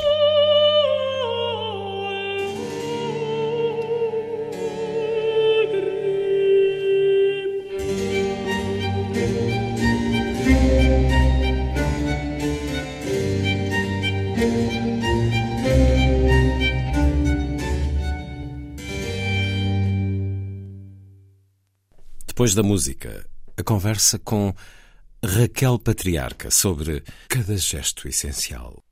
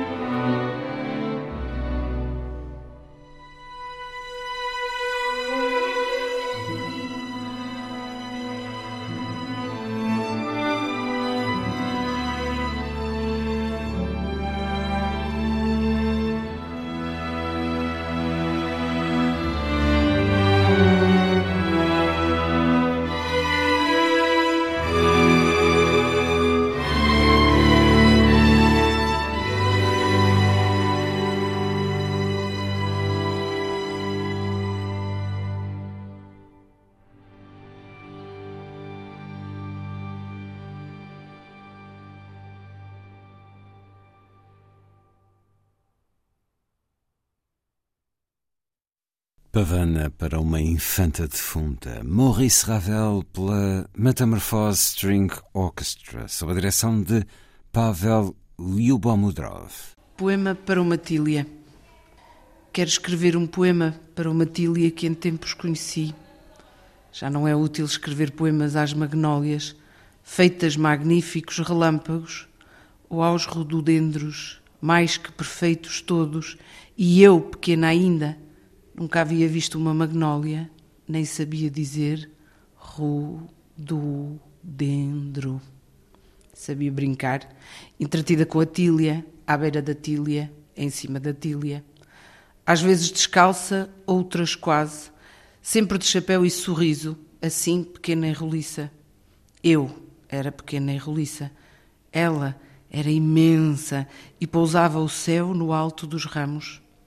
Trazia as flores brancas em coroa, cabeleira prateada de mulher velhinha.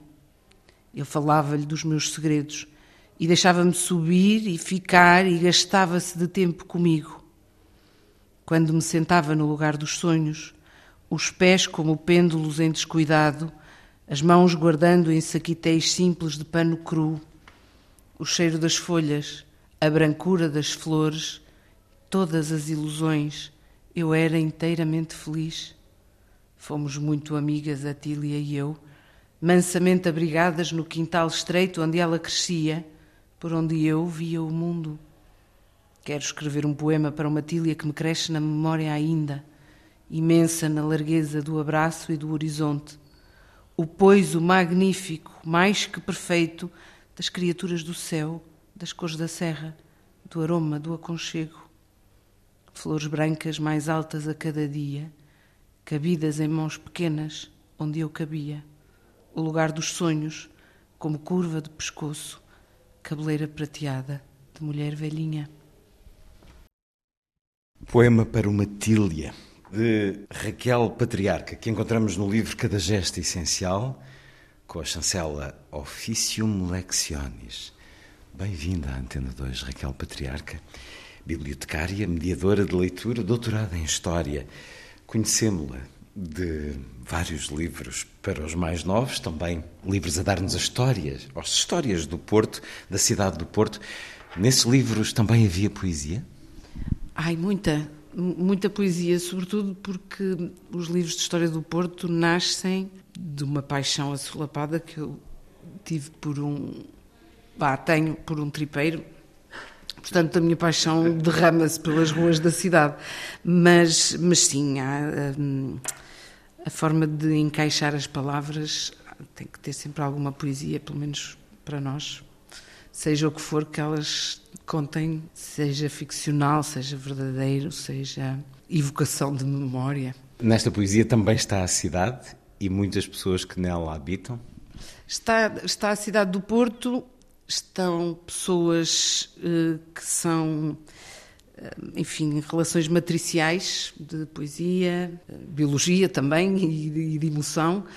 Mas é um, é um poema sobre uma tília que não, não nasceu no Porto. esta tília existe na aldeia onde, ou na vila onde eu fui criada, na Serra da Estrela. Uh, e claro, a cabeleira de mulher velhinha é, é, era a minha avó, agora é a minha mãe, sendo que entre os rododendros temos a Ana Luísa Amaral, nos, nas magnólias temos a Luísa Neto Jorge. Portanto, há aqui uma espécie de matriarcado uh, de, várias, uh, de várias dimensões e que são as coisas valiosas que nós carregamos para os nossos versos. Se faz deste livro algo de maior vulnerabilidade? para si, mesmo quando deu por concluído, sentiu essa fragilidade do que há de tão íntimo aqui? Há um equilíbrio entre fragilidade e força. Força, hum, hum, eu penso que estas estas evocações que nós que nós fazemos, umas vezes mais uh, subtis, outras mais evidentes, uh, são são talvez as nossas fraquezas, porque as pessoas ficam a saber onde é que estão as nossas cicatrizes mas são também as nossas forças, porque as pessoas sabem onde estão as nossas cicatrizes. E as nossas cicatrizes não só. Essa vulnerabilidade vem da emoção, daquilo que nos comove, por exemplo, e quando estamos comovidos, possivelmente seremos mais fortes porque somos sensíveis, mas sensibilidade geralmente é sinónimo de alguma vulnerabilidade. É verdade, mas pronto, mas ela existe. Eu sou bastante vulnerável em muitas coisas e, e aprendi a viver com essa com essa realidade e talvez até com algum sossego. Hum, pronto, nós hum, Evidente que quando abrimos determinadas janelas estamos sujeitos, mas depois passa também, não é? Vamos ouvir mais um poema. Pedi-lhe agora Longura, está na página 14. O livro Cada Gesto Essencial, publicado pelo Ofício Lecciones, de Raquel Patriarca. É um poema muito curto. Longura. Já não ouves o que penso, nem conheces o que sinto. Já não lês nos meus olhos distantes as verdades vazias com que te minto. Quem são os seus poetas, Raquel Patriarca? Ui, quanto tempo é o programa? Ora bem, aqueles que a marcaram mesmo muito.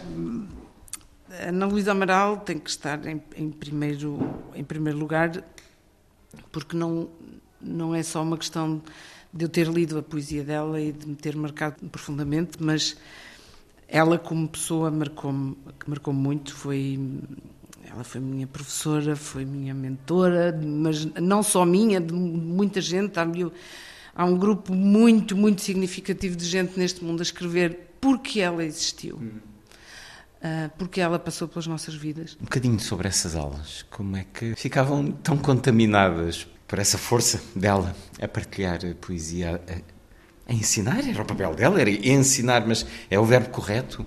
Ela não, começava logo por nos dizer que a poesia não se ensina.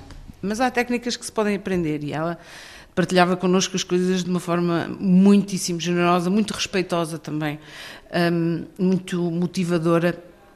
Mas tu há bocado disseste a palavra certa. Uh, você há bocado disse a palavra. O Luís Caetano há pouco disse a palavra certa, que é do contágio, no fundo. Ela era contagiante. Na verdade, nós, uma série de, de pessoas que passaram a ser mais felizes, inscreveram-se numa oficina na reitoria da Universidade do Porto, de escrita de poesia. Eu tenho de confessar que quando me fui inscrever já estava a fazer o doutoramento e havia várias oficinas a funcionar e eu fui para me inscrever numa oficina de escrita de, texto científico em ciências humanas. Mas depois cheguei lá e vi o programa e achei melhor gastar o dinheiro da propina. Porque eu precisava de algo que me contrabalançasse um bocadinho o trabalho da tese e, e fiz bem.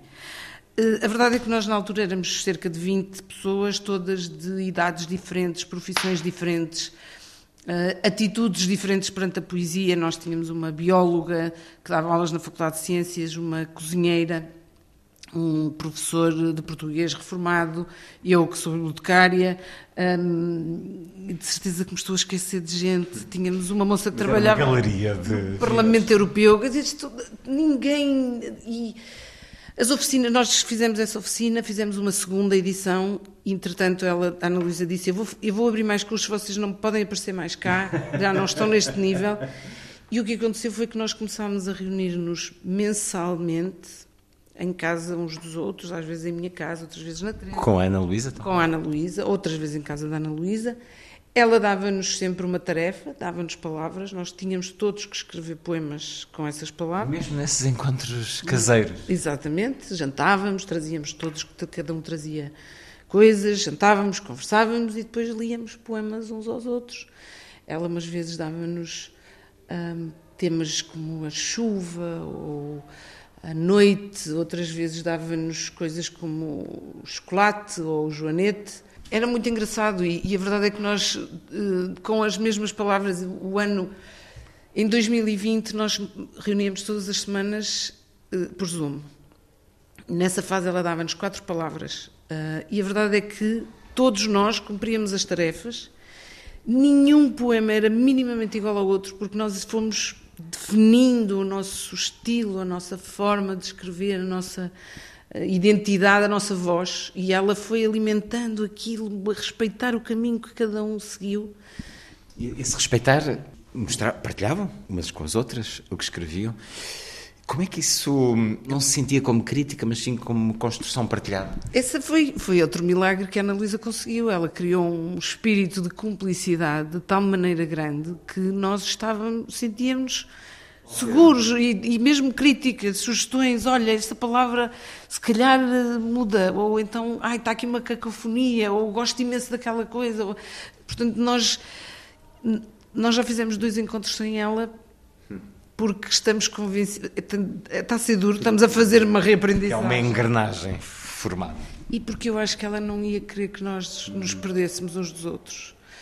Hum... E, portanto, este livro nasceu aí. Este livro tem coisas anteriores. Eu sempre, sempre escrevi poesia. De todo, não tinha a confiança que tenho agora. Um, a maturidade. A maturidade, o, o, encontro da minha voz. Isso eu devo muito ao, ao trabalho que fizemos com a Ana Luísa. Um, mas este, este livro já estava pensado, já estava preparado e, e eu tinha, estava convencida que ela que, que cá estaria. Portanto, foi um mês de falha, foi assim um mês de falta de. Mas, mas também um mês também não me ia chegar. Portanto, mas ela está, ela está. Está. Isso. Pronto. Vamos recuar três passos e para além, os poetas que a levaram à poesia, os poetas seus poetas eleitos, os tais que precisamos de um meia hora extra no programa, mas para além da Ana Luísa, mais três ou quatro nomes daqueles a que regressa muitas vezes, Raquel Patriarca. Maria Teresa Horta. Eu agora estou, estou a fazer o esforço para não dizer só raparigas, só meninas. Uh, tenho algumas quase contemporâneas minhas que eu leio religiosamente, a Minas Castanheira, a Judite Cunhas Fernandes, um, tenho muito, muito carinho ao Manuel António Pina e à poesia dele. Uh, sou uma tresmalhada pelo Mário Henrique Leiria. O Jaime Rocha é outro uh, poeta. Não é para ele estar ali a 50 metros. Não, não, é porque o Jaime é um mestre em criar-nos imagens na cabeça com o mínimo de palavras e com a maior das simplicidades. Com elegância. Sim, mas, mas imagens fortes uh, comoventes no sentido de que nos metem as mãos nas entranhas e, um, eu gosto, gosto que a poesia me, mexa comigo. Uh, eu estou a pensar na minha estante, espera, espera. Um, gosto muito do Miguel Torga. Gosto muito do Fanha. É outro que também traz as entranhas uh, cá para fora. E adoro a poesia que o Afonso Cruz escreve naqueles livros que ele faz de conta que são para crianças, mas que na verdade Nossa. são para a humanidade. Não fui aos estrangeiros. Pois, agora. Eles vão ficar tristes. Pois vão. Pois então vá, dois nomes. Temos que meter o T.S. Eliot, o Whitman. Eu ainda hoje estive a jogar cartas com a, a imagem dele. Aquele baralho de cartas com os escritores. Temos. Fazia parte da peça de teatro, o, o Trunfo era Kafka.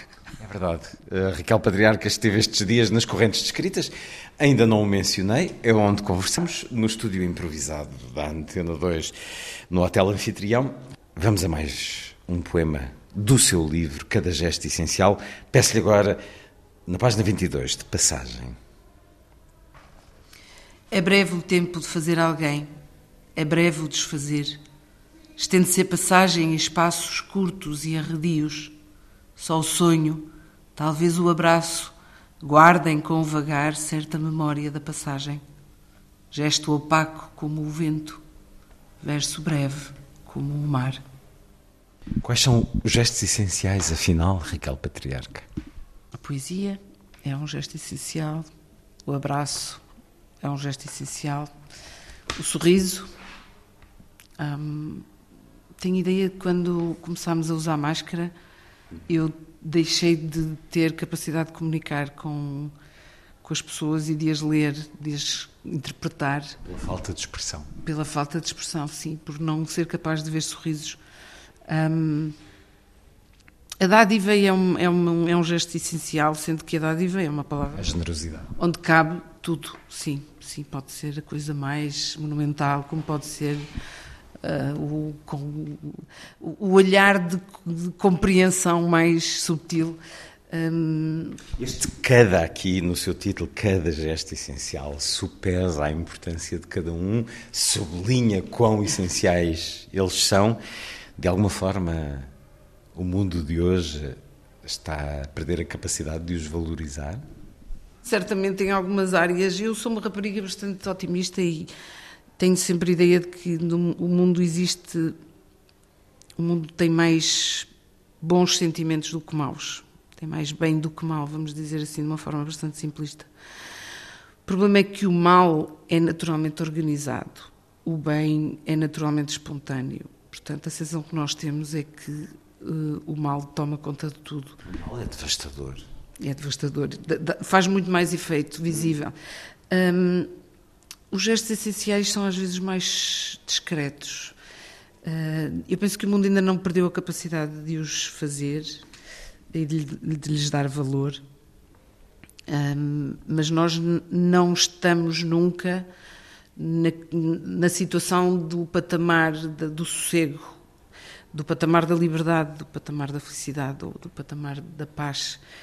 Um, não há um, um sítio onde nós cheguemos e pousamos lá o cadeirão e dizemos pronto, agora chegamos aqui. Não, isto é mais complicado do que isso. O, o gesto essencial da defesa permanente destas coisas também é uh, obrigatório nas nossas vidas.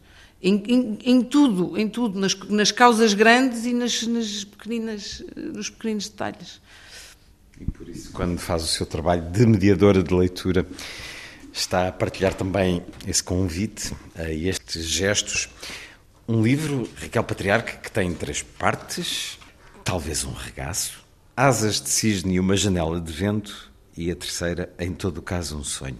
Diga-me lá, porque estas três partes, se elas são particularmente significativas, ou se são poesia também na divisão destes poemas? As três secções têm um conjunto a primeira secção é um bocadinho é mais coerente, estão juntos poemas que são, falam entre si uh, e que provavelmente falam um bocadinho mais do passado, da memória, do, da, da, minha construção, ou pelo menos da imagem que eu tenho da minha construção, ou da percepção que eu tenho de mim própria. O segundo é uma, enfim, uma chegada à idade adulta, vamos chamar assim, vamos a uma, uma, uma etapa mais Hum, mais segura, mais, mais autónoma, mais. Um... As asas de cisne. e abrir-lhe uma janela de vento e pronto, e ele agora só... é obrigatório que hum. vou. Em todo o caso, um sonho. Em todo o caso, um sonho uh, já, não, já não é o passado nem o presente, também talvez não seja o futuro, mas algo que nós, a partir de agora, podemos começar a construir ou a idealizar. São versos uh, que estão para aí perdidos, são três versos de poemas que estão nas suas eh, respectivas secções. É engraçado que há bocado falou do, da mediação leitora e dos, do convite aos gestos essenciais. Eu nunca tinha pensado nisso, mas sim, eu convido muita criançada a fazer, a, a ter gestos essenciais. Um deles é fazer perguntas e desconfiar de todos os livros que se arrogam de lhes dar as respostas. Questionar. Questionar sempre. Uh, e, e, pelo menos procurar uma resposta ao tempo suficiente para se encontrar uma pergunta mais interessante. Uh, o segundo gesto essencial é fazer janeiras. Nós vivemos num mundo em que os miúdos começam a crescer com medo de errar, com medo do julgamento do outro, do próximo. Por trás disso está a ideia da competição. Sim, da competição, da proficiência, do sucesso, mas o que raio é isso? Do, do enquadrar numa normalidade que nós também não sabemos o que é. Um, e isso tolhe as pessoas eh, porque na verdade essa ilusão de, de, de, um ser eh, certinho, virtuoso, obediente, a ideia de que nós conseguimos ter sucesso sem errar, se conseguirmos ir a algum lado sem tropeçar pelo caminho, é uma falácia desta vida que depois só vai criar desilusões mais à frente. O Edison fartou-se de explodir coisas até ter acertado uma só vez Portanto, a asneira faz parte das nossas vidas e um, fazê-los ter medo disso é deixá-los naquela posição em que o colega do lado chegou à frente só porque teve coragem de, de avançar. E respeitá-lo por isso e tentar ser íntegro. O sonho, esta parte final, e pelo sonho é que vamos. Agora peço-lhe, na página 69, um lugar para o silêncio, Raquel Patriarca. Procuro um lugar próprio para o silêncio, onde possa sentar-me imóvel no redor do mundo. Um lugar perfeito de vidros voltados à luz, onde desenho todos os glossários, as línguas intactas, as ideias inteiramente potáveis. Um lugar sem equívocos, onde a distância do olhar não encontre qualquer outra distância. Procuro um lugar como uma janela aberta. Trago um mapa desfocado por culpas e medos, sem ensaio de caminho lento. No miolo do silêncio, procuro um lugar próprio para o encontro. Poesia de Raquel Patriarca, o livro Cada Gesto Essencial. Esta tarde, nas correntes descritas, fui surpreendido com a oferta de um livro por parte da coordenadora Teresa Almeida Pinto, o livro Doses de Magia. Cada vez que encontro um livro de Ana Luísa Amaral, ou incluindo a participação da Ana Luísa Amaral, livros que não conhecia e fico, fico feliz por passar a conhecer. Chama-se Doses de Magia, é de Ana Luísa Amaral, Joana Espaim, José Ferreira e Raquel Patriarca, com ilustrações de Anabela Dias. É um livro muito singular, como disse, a coordenação do projeto de Teresa Almeida Pinto e a supervisão científica de Mário Alves Serralva. Caramba, é um livro para ensinar aos mais novos terem bom senso, serem inteligentes na toma de medicamentos. Eu não fazia ideia que a Ana tinha participado neste livro. Diga-me, eu espero que ainda esteja disponível, gosto de falar enfim, os livros hoje todos se encontram, nem que seja em segunda mão, mas uh, certamente que em bibliotecas ele existirá. Da Direção-Geral da Saúde. Foi... Direção-Geral de Saúde, exatamente. Também quase a laia de curiosidade. Como é que este Doses de Magias vos juntou? Ora bem, a Teresa Almeida Pinto, que lhe veio entregar o livro, faz parte do grupo do Mar Parece Azeite, que foi aquele grupo que se criou à volta da Ana Luísa dos Poetas. A ideia da Direção-Geral de Saúde era criar um objeto transgeracional que ensinasse as pessoas de todas as idades a usar racionalmente os antibióticos. Uh, o objeto mais transgeracional que existe é o livro infantil, porque quando os adultos, os avós, ou os pais, ou os tios, ou quem for, ou o professor lê as histórias às crianças, a mensagem está a chegar a toda a gente, e nós, malucos e irresponsáveis como somos, dissemos logo: bora lá! E avançámos cheios de, de, de, boa vontade para este projeto. A primeira reunião foi um absoluto fiasco, porque nós ficámos a olhar uns para os outros a dizer antibióticos, uh, vamos morrer na praia. Ora, poesia sobre antibióticos, mas Ana Luísa era aquela pessoa maravilhosa que acreditava que tudo era poetável, até o Joanete, lá está. Portanto, uh, tudo. E então nós, de facto, uh, andámos a martelar e uma vez num jantar, num restaurante pequenino perto da casa da Ana Luísa, ela diz: e se a gente, em vez de lhe chamar antibiótico, chamasse antibiópico? E é assim que começa o livro. É, o nosso tópico é o antibiópico. O quê? Antibiótico? Não, antibiótico. Ah, sim. Um, mas isso não rima com tópico. Pronto. E... Como é que se fez a quatro vozes? Não há nenhum texto, por acaso no outro dia perguntaram-me isso, que não estavam os textos, as histórias, porque são várias histórias, não estão assinadas. Eh, porque não podia, porque um dizia um verso, o outro dizia outro, depois ríamos à gargalhada, depois, eh, depois aparece a bactéria quitéria e o bacilo camilo, eh, depois uns andam atrás a, a, fugir do vírus, o outro andam a fugir de... A verdade é que é mesmo uma mensagem importante. E como diz, transgeracional, os mais velhos leem aos mais novos, ou os mais novos leem na escola e vão dizer depois aos pais: Olha, eu hoje li um livro, ou lemos um livro na escola que diz que o antibiótico não é para tomar por tudo e por nada, e eu.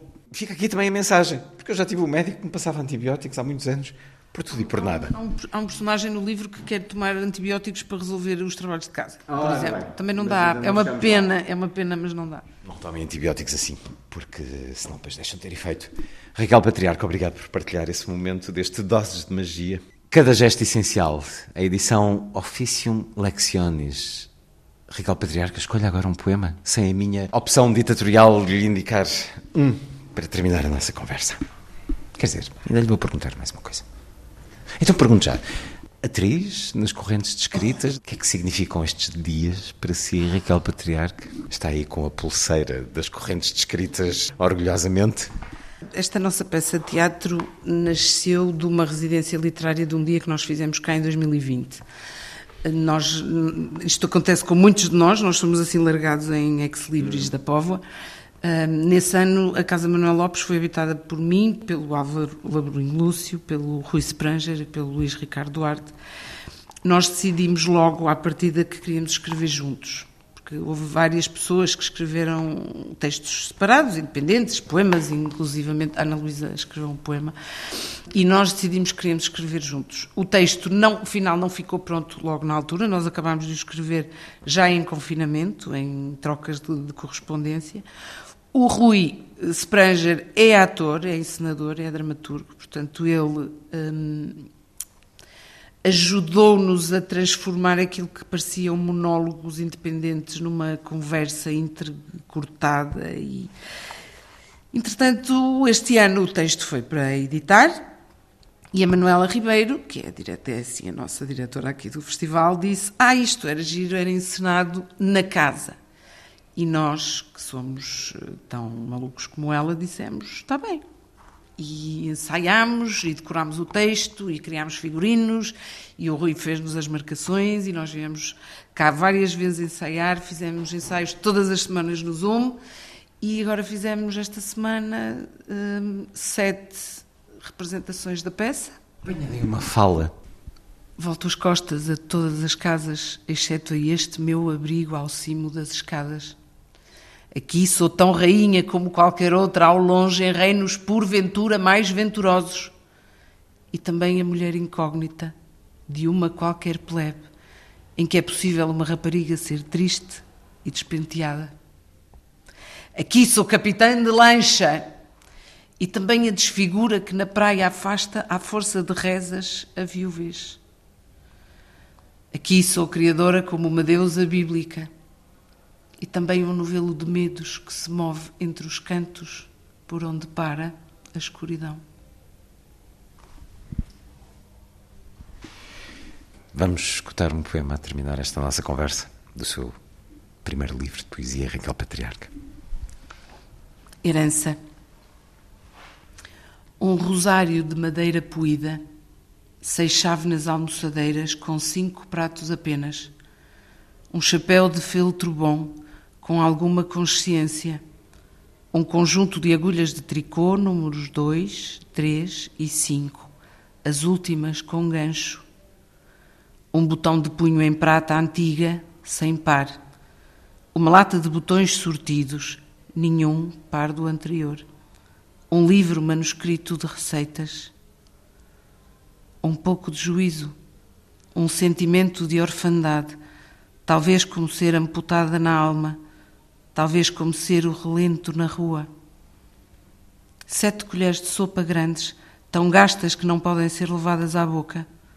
Memórias de inteireza, tão contentes que seriam capazes de salvar o mundo. Uma coberta de lã, muito pequena para cobrir uma cama, talvez um regaço, talvez um desassossego. Um anel de ouro com promessas cumpridas, uma escova de toucador com espelho uma travessa de cabelos brancos, com carinho, uma caixa para abrigo, de madeira escura com arabesco de madre pérola, onde tudo cabe em arrumo, tudo, exceto um abraço. Cada gesto essencial, a poesia de Raquel Patriarca, chancela officium lectionis. Muito obrigado, Raquel Patriarca. Muito obrigada, eu.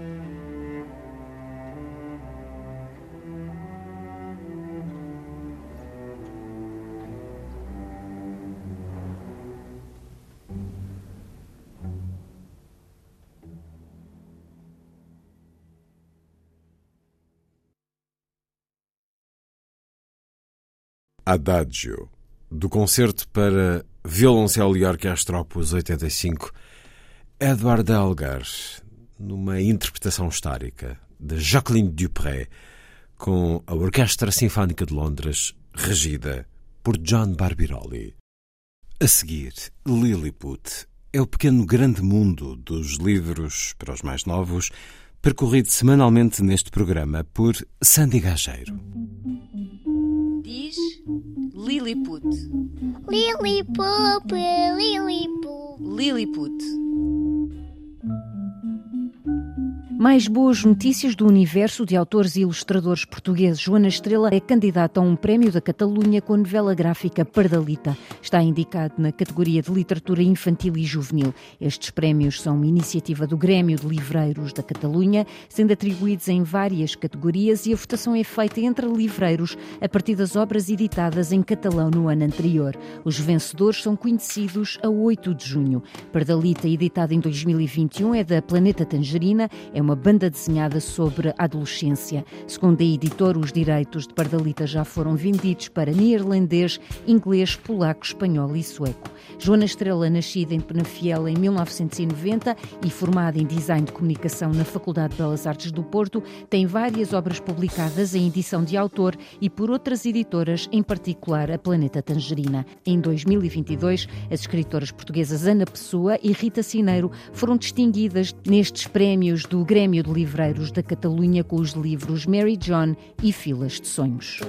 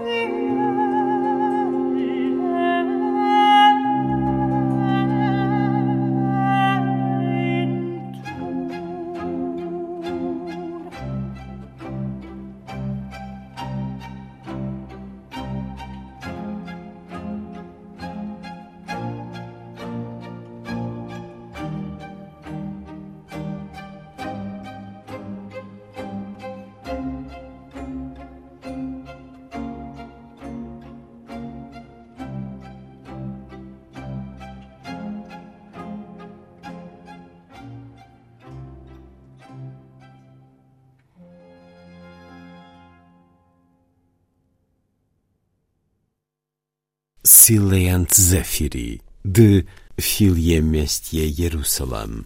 O RV 638 de Antonio Vivaldi, pelo contratenor Filipe Arruski, o violinista Alessandro Tampieri e o ensemble Arta Cherche. A seguir, chega à Antena 2 o Don Giovanni de Mozart. Transmissão direta de Nova York, o Metropolitan, com apresentação em estúdio de André Cunha Leal.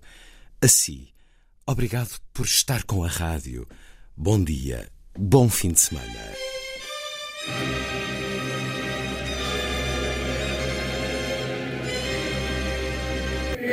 A força das coisas.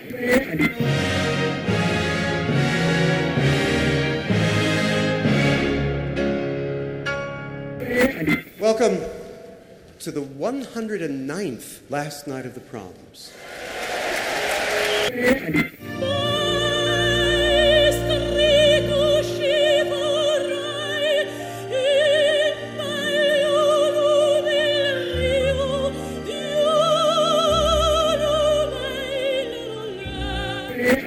Com certeza, Bach, Mahler, Shostakovich.